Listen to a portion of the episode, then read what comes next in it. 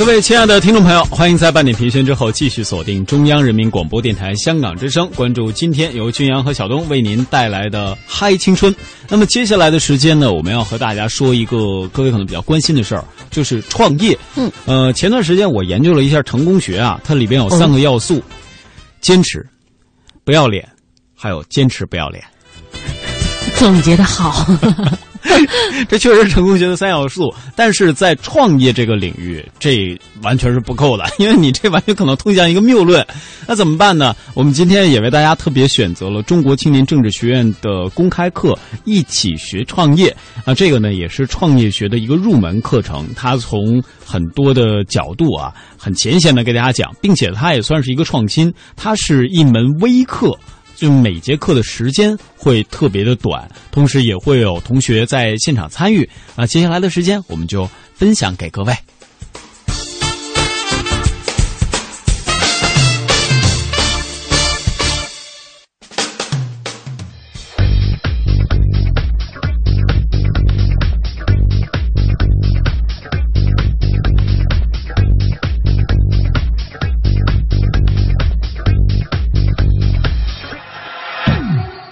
同学们好，欢迎大家来到我们创业基础一起学创业的课程。那今天的我们这个微课程呢，给家长讲的第三节课的内容呢，我们是讲从别人的失败中去学习。同学们，你们从小到大，告诉我你们失败过吗？你们在座的有没有没有摔过跤的？没有，大家都摔过跤，因为你们摔跤，你们后来学会了什么？学会了走路，你们有没有把喝水被呛过？呛过。现在学会了喝水。你们有没有考试有时候考的不好，把题目做错了？绝对有，学生都有。那是不是你们后面就做对了？所以你们就考上了大学。你看，其实人的生活中所有的事情都是要经历失败和过程的。那么我的创业怎么样？我想道理是一样的，你要经历一个失败。那么这里呢？我给大家一个案例，让你们来回答一个问题：就是创业的核心究竟是什么？如果创业会经历成功，也会经历失败等等的话，那创业的核心是什么？我觉得创业的核心就是学习。哎呦，真好！我跟你，你跟我是知音，我们两个是知音。谢谢谢。因为我刚好最近刚写了一篇文章，真正的创业其实是一种学习，或者说真正的创业其实是一个学习的过程。如果他讲到创业的核心是个学习，那怎么学习？我给大家一个案例：四人咖啡店。大家看到这个图片上一家咖啡店，大学生想开咖啡店的多不多？你们在座的有没有想的？有，四个同学一想，一拍即合，我们开一家咖啡店。大家都拿出钱来，开了一段时间以后，咖啡店怎么样？很艰难，开的不好。结果三个人啊，就白天黑夜的苦干，就想尽一切办法拉客户，实在不行把家里人拽过来喝，实在不行把一些中学的同学拉过来杀熟，最后他们咖啡店就开始盈利了。钱来了以后怎么样？大家就动心了，咱们分红吧。面对来到的钱，他们这个时候开始有不同的分析和分歧和意见了。好，这个认为我拉的客户比你拉的多。你还不给我多分点儿，最后的结果大家可想而知。三个人面对的已经盈利了，还不欢而散。所以我们在朋友当中，通常我们常常会讲一个什么？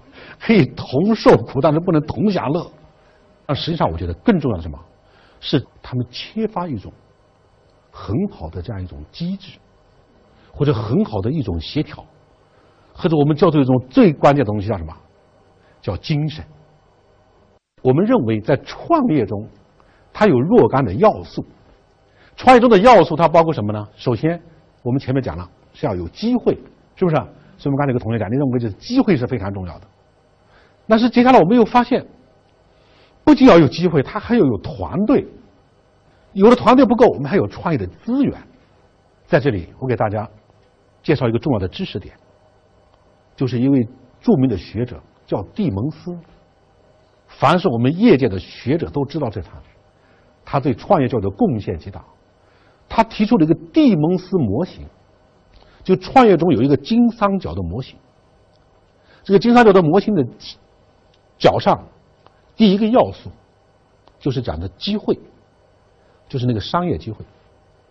它的那个右右边这个角上，它讲的是资源，创业需要资源。它的左边讲的是创业的团队。记住，商机、资源、团队，这就是创业的最核心的要素。那这在这三大要素中，哪个要素最重要？刚才这个同学答的非常好，创业如果是学习的话，谁在学习？人在学习。好，大家答的非常非常好。我们今天这节课，我觉得收益非常大。大家找到了，发现创业它关键的是人，不是一个人，而是一个团队。怎么样把这个问题解决好？我想我们下来给大家去进行一个思考。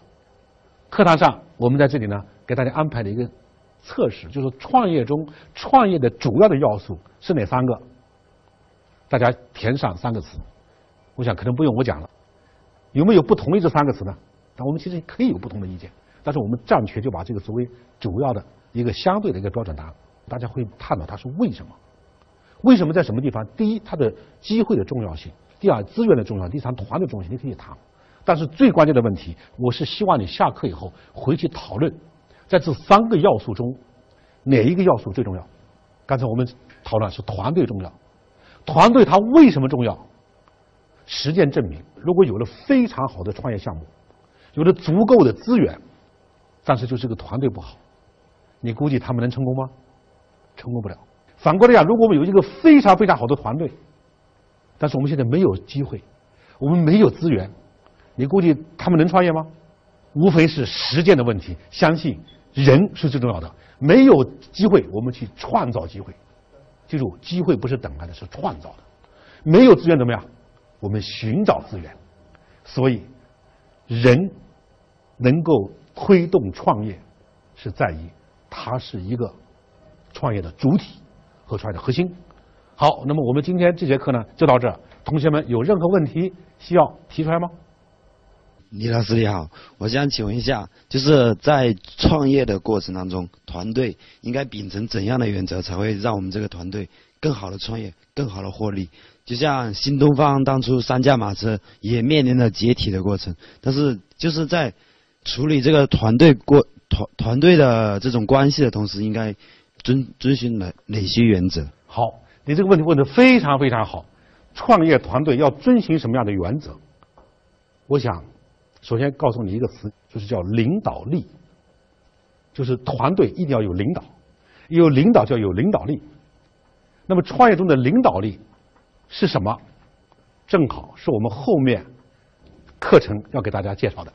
所以建议大家，我们的同学们，你们在网络上的同学们，你们一定要看我们后面的第八节和第九节课，我专门告诉你怎么建一个团队，怎么提升你的领导力，好吧？那我们今天的课到这儿，留下了一个问题，谢谢这个同学，谢谢大家。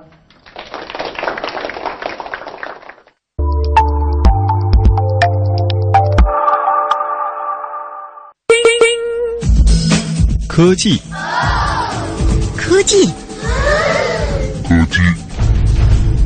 科技万有引力。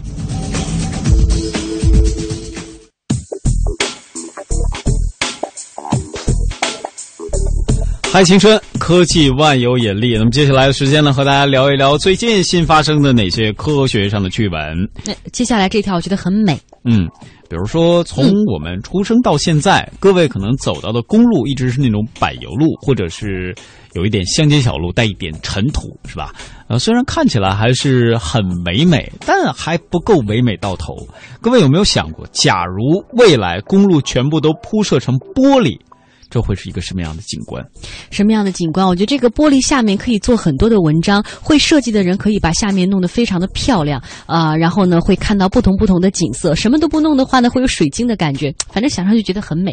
对，就如果非非要让我继续用两个字来形容，我的发音一定是这样的：漂亮。呃，这个主意呢，看似非常疯狂，不过这确实也是研究者们成竹成竹在胸的啊。他们采用了一种耐久度极高的玻璃铺路，这和我们现在看到包括用在手机上的那种玻璃，可能都不是一个成分，可能要比那个还要坚硬的多啊。给车辆提供和普通路面一样的抓地力，并且呢，玻璃下面会配有 LED 灯，可以为夜晚行车的司机们来指引道路。它甚至呢还可以提供供暖系统，使得路面不会积雪。哇，好人性化哦！这个 LED 灯如果用不同的颜色，暗暗的，这样晚上会非常的好看。哎，对，而且可以缓解这个驾驶的疲劳。哦，真是这样哈。嗯嗯，而且近视眼的人估计未来也会通过 LED 灯有了自己的一个新的发现。比如说，我看近处快有车辆到的时候，它会是红灯；然后车距比较远的时候就绿灯，告诉你可以玩命开。然后，如果你快要睡着的时候呢，就开始闪动那种属属于有点各种节奏性、韵律性，就进入到科技想象力的板块了。对，我我们就开始有各种各样的想法了。嗯，这可能只是一种小小的变化吧。但未来呢，也是期待这种目前还处于小测试范围的，呃，这种未来公路可以有朝一日真的变成某一座城市的地标，比如在香港，比如在上海，比如在北京，又比如说在。全国的某一所城市，某一座城市有了它展现才华的地方。那看看时间，咱们今天的哈青春呢，到这里要暂时的告一段落了。非常感谢各位的收听和陪伴。最后一首歌送给各位，明天的节目会是曼斯和蒙蒂陪伴各位。那小东呢会在下周的早上啊，跟君阳去风雅颂和中华人物溜达一圈儿。小东又替自己做了个广告，你的粉丝一定会追随你到上午的。主要是这个，估计追追随娟阳姐今天晚上听了节目的，明天就会到上午去了。好了，最后一首歌送给各位，咱们明天见，明天见。